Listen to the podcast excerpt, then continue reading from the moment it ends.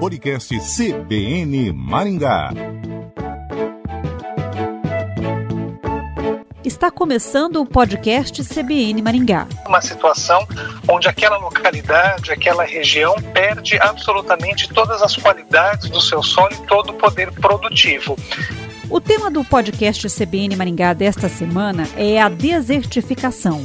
Existe até o Dia Mundial de Combate à Desertificação e à Seca, que é o dia 17 de junho.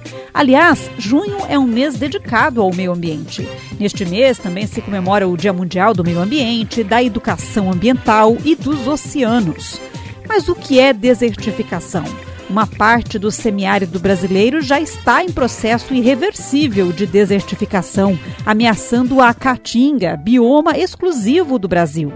Milhões de pessoas que vivem nestas regiões estão sendo obrigadas a migrar. O Brasil é signatário da Convenção das Nações Unidas para o Combate à Desertificação.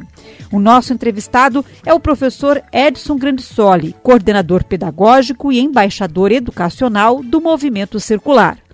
Professor, o que é a desertificação? A desertificação é um processo que pode ocorrer em muitas regiões do mundo, principalmente regiões com menor disponibilidade de água, regiões um pouco mais secas, como é o caso, por exemplo, do, do semiárido aqui do Brasil. Né? Esse processo de desertificação ele, acontece quando gradualmente se vai perdendo o poder produtivo daquela região. O solo vai sendo prejudicado, a biodiversidade vai sendo prejudicada, até se tornar, até a gente chegar numa situação onde aquela localidade, aquela região perde absolutamente todas as qualidades do seu solo e todo o poder produtivo. Então é esse, é, de forma simplificada, o processo de desertificação. A desertificação é um processo natural ou é resultado da ação humana? Quando a gente trata do conceito especificamente de desertificação, a gente está falando em especial conectado às atividades humanas. Né? Então, as atividades humanas feitas de uma maneira, vamos dizer assim, não sustentável, pode levar essas regiões a esse processo e perda de produtividade. Então, o conceito de desertificação ele está muito conectado às atividades humanas é, não sustentáveis. O Brasil corre o risco de ter a região semiárida transformada num deserto? Sim, inclusive muitas regiões, principalmente das Alagoas, é, já existem muitos pontos onde esse processo já se instalou de desertificação.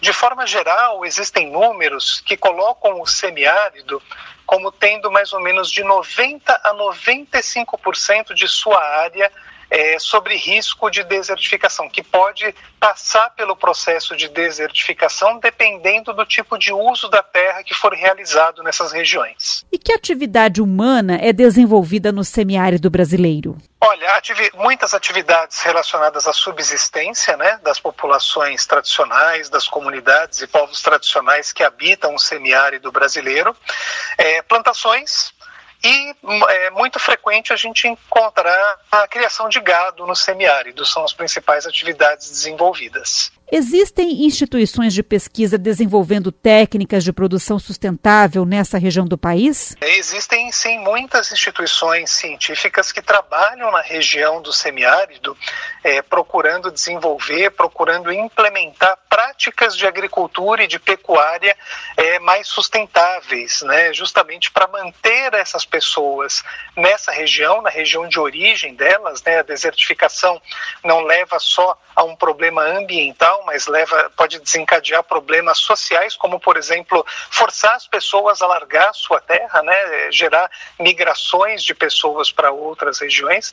Mas existem sim muitas pesquisas e muitas ações que procuram é, desenvolver ações de pecuária e de agricultura mais sustentáveis nessa região. Então é uma corrida contra o tempo? Em muitas regiões do semiárido, sim. Né? A gente já perdeu muitas regiões produtivas do semiárido, por isso que é tão importante a pesquisa, os cientistas criarem, junto com a Embrapa, junto com órgãos de ação ligados ao Ministério da Agricultura, por exemplo, para desenvolver essas atividades de forma mais sustentável e garantir a subsistência dessas pessoas que moram ainda nessa região. A desertificação tem relação com as mudanças climáticas?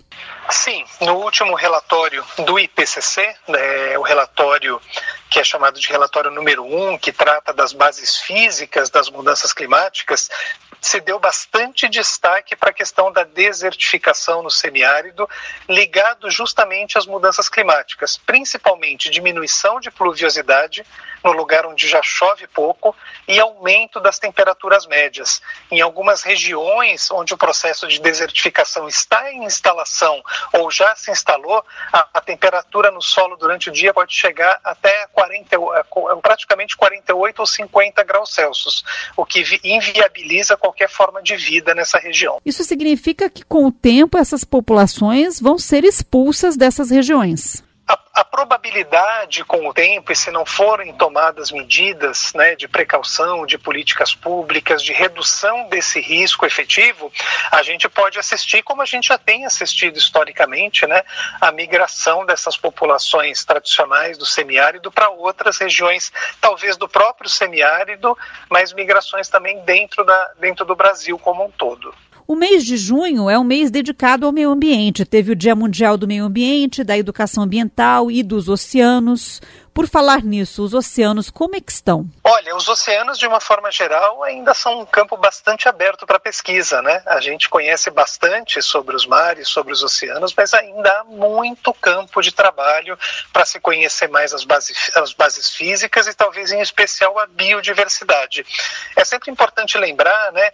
é, e a gente aprendeu isso na escola, todo mundo aprende isso na escola, né, que todo rio em algum momento acaba chegando no mar.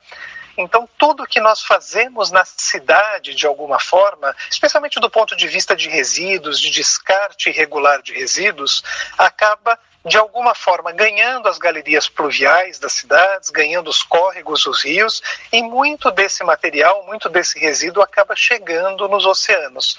Então a gente precisa, é, para além é, de compreender a importância do oceano em si, né, como berço de biodiversidade, local da produção do, da maior parte do gás oxigênio que a gente respira todos os dias, né, é estabelecer, é estabelecer essas relações mais complexas entre causa das nossas da nossa vida na cidade e consequência, como por exemplo parte desses resíduos chegando aos oceanos. Tá? É muito importante a gente compreender é, que essas interconexões dependem muito da nossa vida, onde nós estamos, e do comportamento que a gente tem no dia a dia. Esse comportamento significa o quê? Como lidar com o lixo? Bom, esse comportamento, especialmente relacionado aos resíduos, existem várias, é, várias nuances que a gente pode falar aqui, né?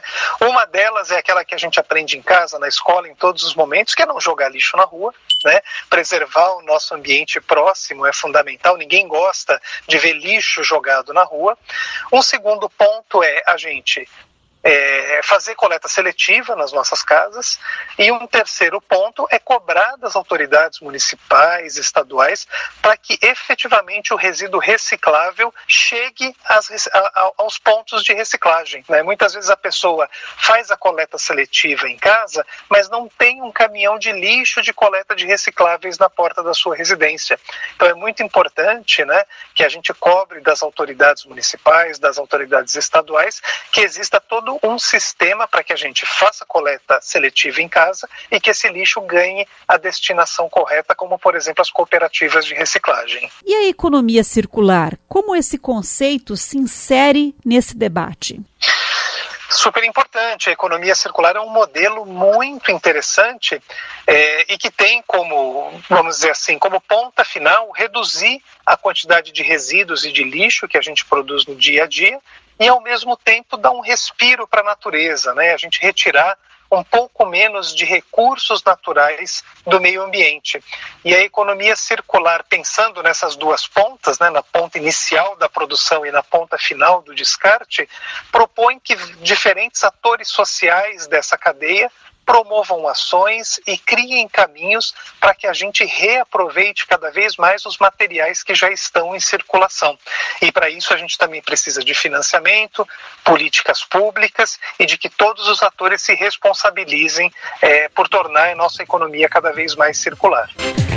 O podcast CBN Maringá conversou com o professor Edson Grandissoli, coordenador pedagógico e embaixador educacional do Movimento Circular. O podcast CBN Maringá fica por aqui. Até a próxima.